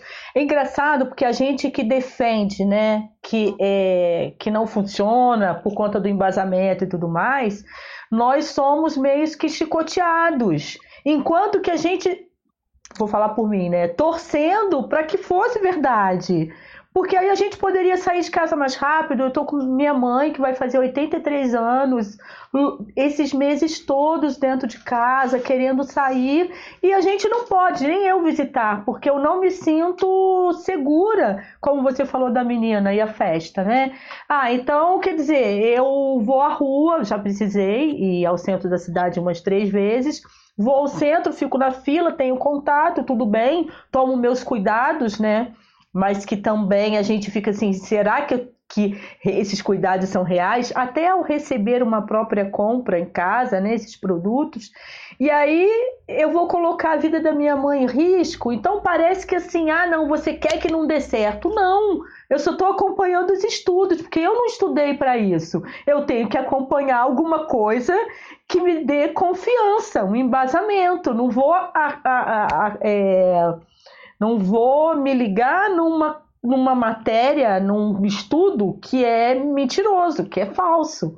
Isso parece tão óbvio para mim, Pedro, e a gente. Eu, eu, eu até queria saber em termos de porcentagem, assim, mas eu acho que a grande maioria não pensa como a gente, né? Eu acho que nós somos minoria, ou não? Você tem conseguido meio que observar isso? É muito difícil saber, tá, Sheila? Porque a, a minoria é, que é pseudocientífica, que segue muito aquela coisa de WhatsApp, ah, porque fulano falou, então deve ser verdade, tal. Isso eu acho até que essa, as pessoas tão, tão crédulas assim são até uma minoria. Só que eles gritam muito alto. E aí, por exemplo, é, eu não vou ficar toda hora postando que a cloroquina não funciona. Enquanto que eles ficam toda hora fazendo isso. Então, existe um desequilíbrio em termos de presença na, nas redes sociais, é, na quantidade, no volume. Obviamente, existem também os robôs, os famosos robôs aí do Bolsonaro. É, hoje em dia, se eu puser, um, parece que se eu puser um, algum termo que o robô pesque ali, ele vai querer contrapor a minha coisa. Então, se eu falar da, sei lá, de, de algum, algum, personagem que tem um nome parecido com, com se eu falar da Michelle Obama, pode ser que o robô ache que eu esteja falando da Michelle Bolsonaro. E venha rebater que a Michelle não tem nada a ver com, com a família da mãe, que tudo de bandido. Só que eu estou falando da Michelle Obama. Então acontece esses erros de, de robôs, né? É, então essa essa e, e existe também a, um, um aporte financeiro para esse lado que é grande dentro do, do, dessa CPI das fake news, estão sendo investigados é, grandes empresários desse, do, do, do, país, como aquele famoso Luciano Hang, da, da, da Avan, o velho da Avan, que é um cara que financia as fake news. Então, se tem um financiamento por trás, Doideira, acaba né? tendo um alcance maior. Então, eu não sei, é difícil dizer, por exemplo, terraplanistas, quando começam a discutir, Quando você começa a discutir com um terraplanista, de repente você fica submerso, porque outro terraplanista começa a apoiar e tal. E de repente eu já, eu já me encontrei em posição é, é, de, de, de, menor, é, de menor volume uhum. em relação a terraplanistas. Quer dizer, numa discussão tinha mais gente que acredita que a Terra é plana do que, do, do que eu que, que acredito que a Terra é redonda lá e tal. Isso, isso é, discussão era minoria. Isso aconteceu com você mesmo, sério? Aconteceu por quê? Quando eu terminando a postagem, só tinha terraplanista comentando e, os outros, e ninguém mais estava comentando, porque não via necessidade de comentar. E aí o que, que você... Eu acho que o seguinte, vai debater com o terraplanista é, é besteira. Aí é você besteira, faz o quê? Você faz o que numa hora dessa? Você sai fora da conversa, você recua? Deixa eu aprender um pouquinho. Olha, dá dica. Eu, eu não gosto, eu não gosto de, de, simplesmente chamar a pessoa de idiota e de, de ignorante, não. Tá? É, às vezes acontece de eu falar isso, porque simplesmente naquele momento eu não estou com paciência para debate ou coisa do gênero. Geralmente, se eu tiver tempo e se eu tiver com vontade, e que a maior parte do tempo das vezes acontece isso, é, eu tento debater com a pessoa. Então, vem cá, me fala de seus argumentos em relação à Terra plana. Aí, quando ele fala um argumento, eu tento rebater esse argumento. Se a pessoa quiser debate, Ótimo. ela pode querer aceitar o meu argumento ou não, e pode tentar debater em cima da minha contra-argumentação. Só que o que eu vejo é que a pessoa ignora completamente tudo que eu falar. Aí... A pessoa falar, a Terra é plana porque o navio está aparecendo lá no fundo do mar, estou vendo o navio ainda, e como a, e se a Terra fosse é, não fosse plana, não era para eu ver mais que a curvatura da Terra já teria escondido ele. Aí eu falo, existe a refração da luz, que é o que faz o Sol ficar vermelho, o nosso vermelho do Sol nas nuvens e tal. Aquilo ali é a refração da luz. Nós temos a Terra aqui, o objeto está aqui, já, já devia ter sido escondido pela curva, só que por causa da refração da luz ele aparece aqui. Miragens e coisas do gênero. Só que a pessoa não está interessada nisso. A pessoa simplesmente ignora qualquer explicação científica que não concorde com a tese dele. E é isso que está errado. O que, o, que, o que eu acho lindo na ciência é que a ciência sempre trabalha com teorias. Você vê que é muito difícil a ciência colocar leis. Existem algumas leis. A lei da gravidade. É uma lei que já foi experimentada tantas vezes, tentou é, é, negar ela tantas vezes que já não, já não se consegue mais fugir. Ninguém tenta mais dizer uhum. que a lei da uhum. gravidade está errada, dizer que pular do 15 andar para provar que está errado, não acontece muito. É... Então, é uma teoria, mas que se pode tornar uma lei, né? as leis de Newton e tal. Mas, na, no, no geral, a ciência trabalha com teorias. Teorias científicas não é simplesmente, ah, eu acho que. Não, é uma tese científica que é colocada, uma proposta. Eu vou pegar aqui a teoria da evolução das espécies do, do da, através da seleção natural do Darwin. Então, ele pesquisou e ele viu que algumas espécies é, é, se especializaram em determinados lugares que tem, tinham condições é, diferentes né, de vida, da, de, de, de, meio ambiente e tal. É, então, ele colocou que a, que a seleção natural selecionava as espécies isso auxiliava no, na evolução. A evolução é um fato, não é uma teoria. A evolução é um fato observável. É, nós temos aí esqueletos, fósseis, etc. Se observa a evolução. Já não se discute que a, que a evolução seja um fato. O que existe são as teorias que expliquem esse fato. Então, o Darwin propôs a seleção natural, que é uma das teorias, para explicar aquilo ali. Então, ele propôs essa tese. Então, a seleção natural determina que, que, que mutações genéticas vão tornar um determinado indivíduo mais, mais eficiente do ponto de vista genético, que passar seus genes através de maior procriação, porque ele vai ter mais sucesso no, naquele, naquele ambiente. Bom, a partir desse momento, ele faz uma série de observações e previsões. Se isso é verdade, tal coisa deveria ser possível observar na natureza. E a partir do momento que você observa aquilo ali, você comprova aquela, aquela previsão. Quando o Einstein fez a teoria da relatividade, a tecnologia que ele tinha era mínima. Então ele previu coisas como buraco negro, ele previu algumas coisas que, que até é difícil de, de, falar, são termos científicos, uhum. algumas coisas muito avançadas, mas ele previu certas coisas que só agora estão sendo, compro, estão sendo comprovadas. Porque pelo cálculo, aquilo ali deveria ser, pela teoria, se ela estava correta, aquilo deveria ser possível observar a partir do momento que tivesse tecnologia para isso. A gente atingiu esse nível tecnológico e se observou exatamente isso, comprovando aquela teoria. Então, a teoria científica ela é muito mais baseada na, na, na refutação do que na afirmação. Sim. Então, não, não, não, basta dizer a Terra é redonda. Ah, porque eu acho que a Terra... Não é eu acho que a Terra é redonda.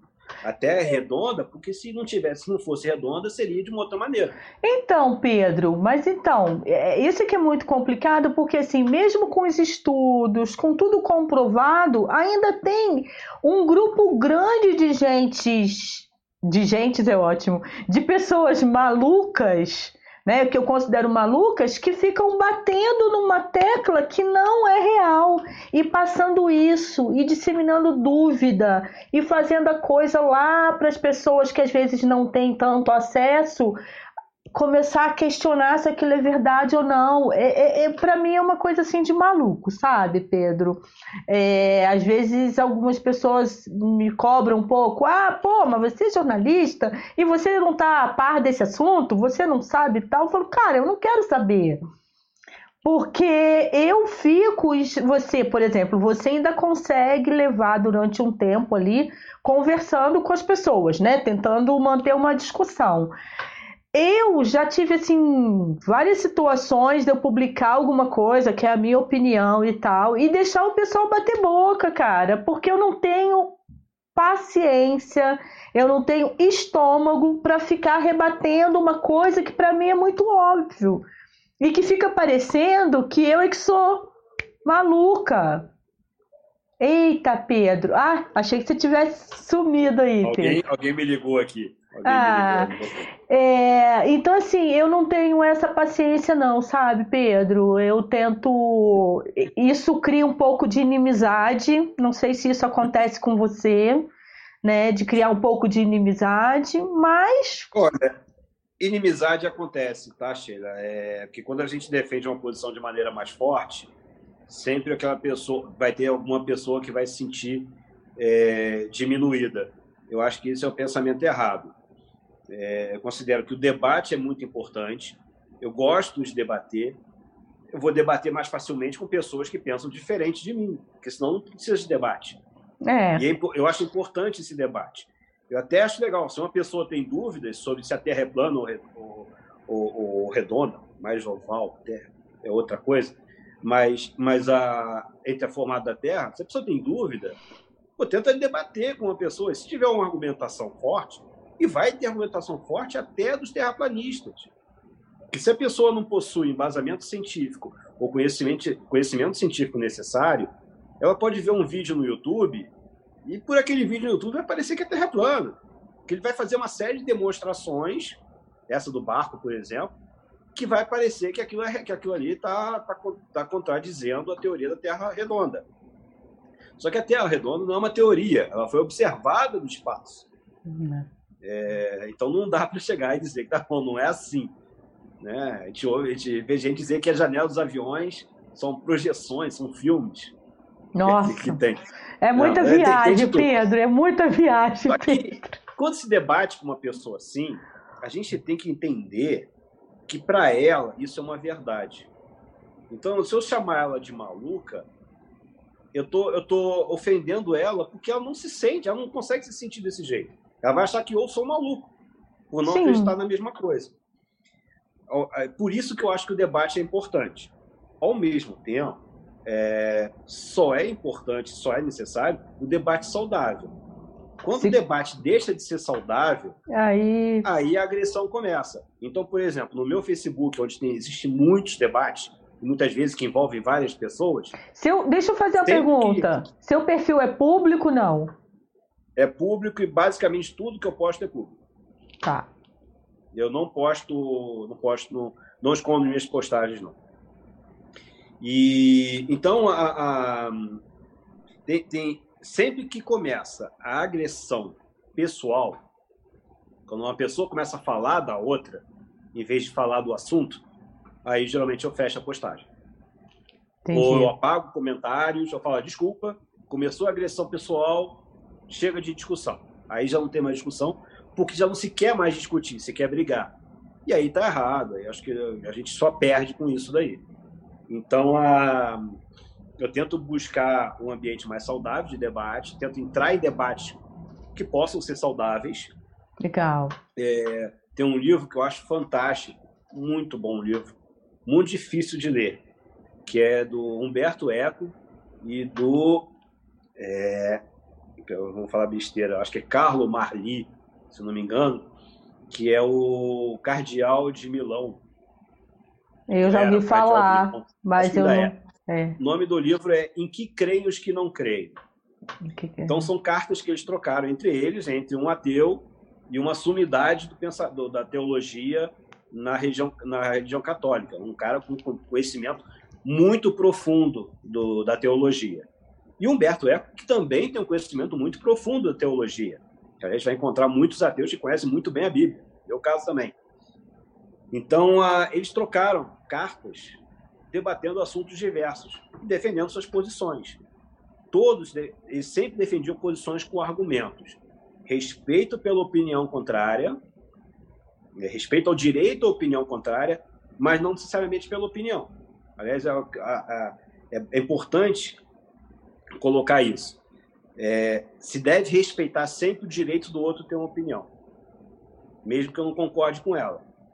Eu posso, Sim. eu não preciso respeitar a opinião. Por exemplo, uma opinião racista, eu respeito o direito da pessoa de, de, de poder ter uma opinião dessas. Eu não respeito em nada aquela opinião. Eu vou lutar contra aquela opinião. Se essa, a partir toda opinião, ela quer tentar convencer as pessoas.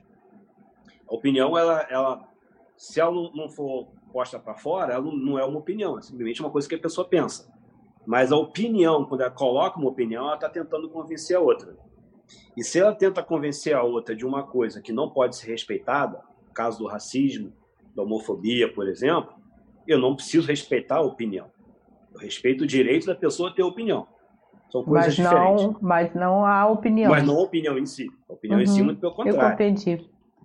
Mas, e aí, isso me permite, por exemplo, chamar a pessoa de racista. Né? A pessoa vai ter que aceitar aquele, aquele negócio. Então, a troca, essa troca de cartas entre o Humberto Eco e o, o Cardial é, é, é, de extrema qualidade, porque a, a, nenhum dos dois está tentando convencer o outro de nada, mas está defendendo sua opinião com argumentos fortíssimos, dos dois lados. Então, não existe um convencimento, mas existe é, é, argumentos muito fortes. E são, são, e são temas mais genéricos. Né? É, temas... eu já ouvi, eu já ouvi falar nesse eu... livro. Alguém já comentou comigo. Quando você começou a falar, eu falei, alguém já comentou comigo sobre esse livro. É. Mas Fizeram é... uma tentativa no Brasil também com o Leandro Carnal e o Fábio de Mello. Só que é horrível.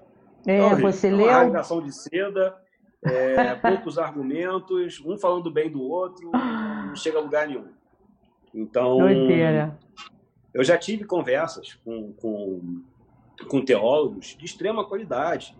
É, o, o falecido reitor do Anchieta, gente, sempre me foge o nome dele, que foi agora, um pouco antes aqui, eu fui lá conversar com ele sobre um assunto e a gente começou a falar de teologia, de teorias de Santo Agostinho e tal. E a, e a conversa durou horas, porque era uma conversa de, de altíssimo nível dentro de de argumentos, do meu lado e do lado dele. Sem ninguém tentar convencer o outro do outro. Aprendizado. Nada. Eu não quero convencer ninguém que, Exato. que a religião seja falsa. Mas que se tem argumentos para isso, né? É, é a questão do, do, do, aprendizado, né? A gente aprende com o outro, mas também Sim. isso, mas isso tem um limite também, né? Porque tem coisas que a gente não pode tolerar, como você falou. Tem coisas assim que a gente tem que colocar um certo, dar um chega para lá, né? Uma certa barreira, assim. Eu acho que a gente está num momento muito delicado, mais do que estava. Acho que a pandemia também veio muito aí para mexer com a gente nesse sentido. Eu confesso que eu ando muito sem paciência, porque tá um cenário sinistro, pensando que a gente ainda tem uma eleição, né? A gente ainda tem aí eleição municipal pela frente, cara. Você tem certeza que você não vai se candidatar? Você não é pré-candidato a vereador, Pedro? Não. Mas... Eu apoio algumas pessoas, estou é, trabalhando junto de algumas pessoas é. por afinidade política, por querer uma, uma mudança na minha cidade. Sempre atuei um pouco nesse sentido. Já participei de algumas campanhas, profissionalmente, inclusive em campanhas é, que eu não apoiava aquele candidato, mas, mas trabalhou no trabalho profissional, buscando a melhor qualidade possível no meu trabalho, mas eu ainda tenho medo de ser eleito. Por quê? Por quê? Ah, porque ah, eu considero algumas coisas, tá? É, a política é uma coisa muito nobre, muito bonita. O jogo político, ao contrário disso.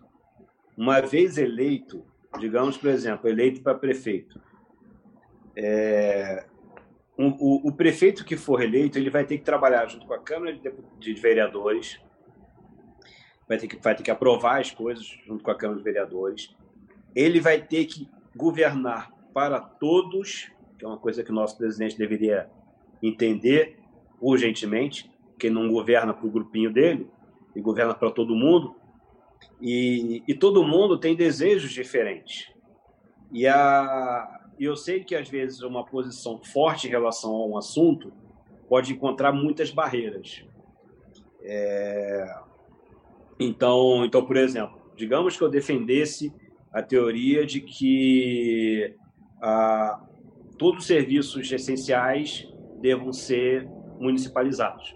Então, eu, como prefeito, gostaria de ver a, a FAO municipalizada, a energia municipalizada, a águas, água, tudo municipalizado. Mas aí teria que fazer uma excelente gestão disso. Eu acredito que existem meios para isso. Mas aí por que Eu não estou falando que seria a minha bandeira, seria meu objetivo inicialmente, mas é, é uma das questões que eu poderia colocar. Tá? Mas aí por que o é... medo? O medo é porque existe um jogo político e que você, se você está entrando nesse jogo político, você tem que entrar com a possibilidade de encontrar muita resistência. E quando você vai encontrar resistência, você tem que poder lutar e tem que lutar com muita força. E, e eu tenho uma filhinha muito novinha. É... Quando você pisa no calo das pessoas, você tem que estar preparado para tomar o soco de volta. E por enquanto ainda não estou com essa disposição.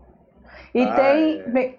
tem essa questão também de ser uma cidade pequena, né? Porque interfere até no trabalho de repente as, as opiniões, não sei se você percebe sabe, isso. Sabe que eu tenho conseguido separar isso? É, eu que bom. Eu acho que aqui meus clientes, pelo menos, conseguem enxergar uma diferença entre o profissional e a pessoa. Que bom. Tá? Eu, tenho, eu, tenho, eu tenho clientes de, com, com, pensamentos diversos e, e quando eu tá, trato com meus clientes, eu trato como um profissional. Eu sou um fotógrafo, vou trabalhar minha fotografia independente de qualquer pensamento político ou social que a pessoa tenha. Legal. Aquilo ali não me importa, tá? É, eu posso ter algumas restrições a determinadas coisas, por exemplo, se me pedirem fazer uma campanha racista, uma campanha homofóbica, eu vou dizer não, desculpa, eu não vou participar disso. Mas, mas por exemplo, uma campanha com uma proposta ideologicamente diferente da minha, mas voltada para um, para algum objetivo que seja que seja de qualidade, por que não? Posso participar, não vejo. Eu acho que tem que separar, saber separar muito isso também. O meu perfil no Facebook é um perfil público, minhas postagens são públicas. O, no meu Instagram, eu não ponho absolutamente nada de política. É nada. só meu, Instagram, Instagram, do fotógrafo, Pedro Bessa. Não é do, do, do, um espaço de debate, nem nada disso. Então, ali, meu, minha, se quiser debater técnica fotográfica, maravilha. Beleza. Mas ali não é tá. o, o, o palco para isso. Mas, mas eu tenho separado. Eu, eu vejo que se você for honesto em relação às suas opiniões e profissional em relação ao seu trabalho, eu acho que as pessoas acabam aprendendo a diferenciar isso daí. Tá? Legal. Tá? Eu tenho um excelente relacionamento com pessoas que me bloquearam no Facebook que ah. não querem ver dizer nenhum as minhas postagens. Mas eu tenho um maravilhoso relacionamento pessoal com a pessoa, trabalho com a pessoa, faço trabalho sem nenhum problema. Ah, então eu acho que tem isso. Agora, uma vez eleito, você Aí... passa, abriu uma porta em que, em que a pessoa e o profissional passam a ser quase que a mesma coisa. É. E aí isso é uma coisa que eu ainda não estou, não estou pronto para gerenciar. Legal. Talvez mais pra frente. Pedro, é, aqui na descrição do vídeo eu deixei só o seu Instagram. Você quer que eu coloque do Facebook também? Seria legal, né? Só procurar Pedro Bessa. Ah, não, eu coloco o link na descrição do vídeo, que tem na descrição tem do Instagram, que é da fotografia, que é um trabalho lindo, vocês vão amar. Assim, quem estiver assistindo vale a pena, quem estiver escutando lá no Spotify, dá uma passadinha no YouTube para poder conseguir esse link. E o dele do Facebook, como é público, assim como o meu também é público. Então eu deixo lá e falo o que eu quero. Eu ando bem devagar. Eu confesso que eu, eu entrei em 2020 quase que no ritmo, assim, já imaginando que ia ter uma pandemia. Eu cheguei bem devagar. Eu estava até começando a trabalhar com política.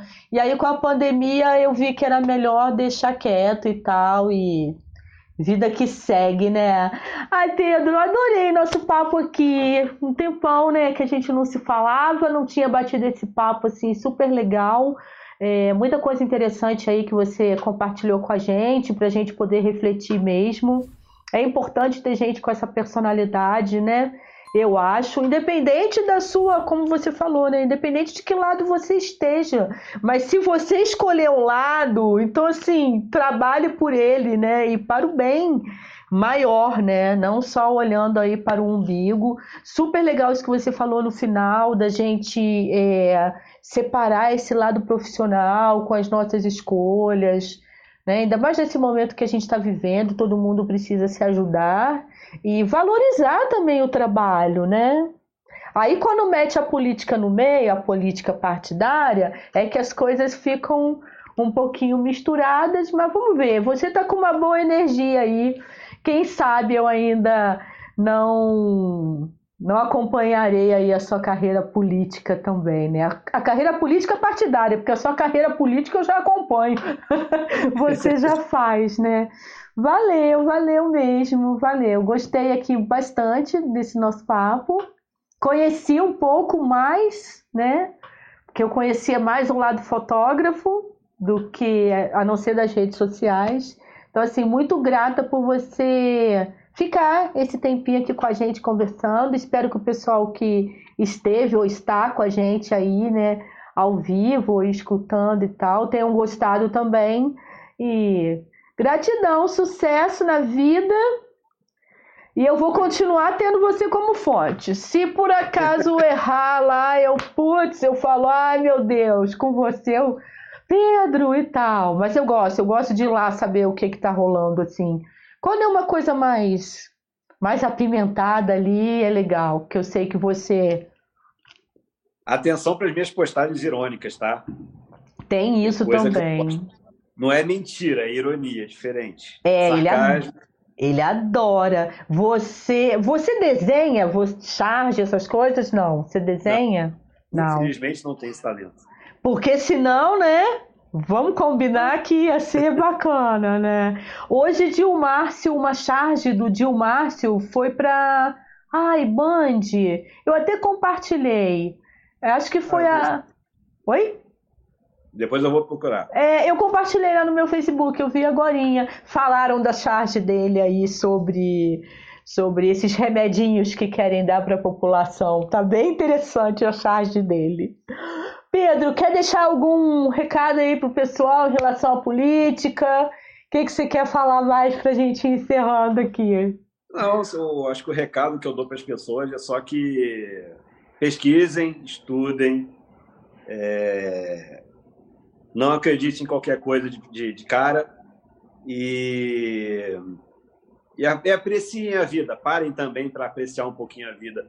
Uma das, das grandes vantagens que eu tenho é a minha filha e quando eu vejo ela brincando, ou quando eu vejo ela sorrindo ou chorando, é um momento que eu me desligo um pouco da, das tragédias do dia a dia e aprecio um pouco mais a vida, assim como também quando estou fazendo uma foto de paisagem, eu paro um pouco para olhar aquela paisagem, me acalmar um pouquinho e me centralizar de novo também. É sempre importante você buscar momentos para você se centralizar, para escapar um pouco Respirar. Da, de tudo que acontece de negativo e de, de agressivo do dia a dia.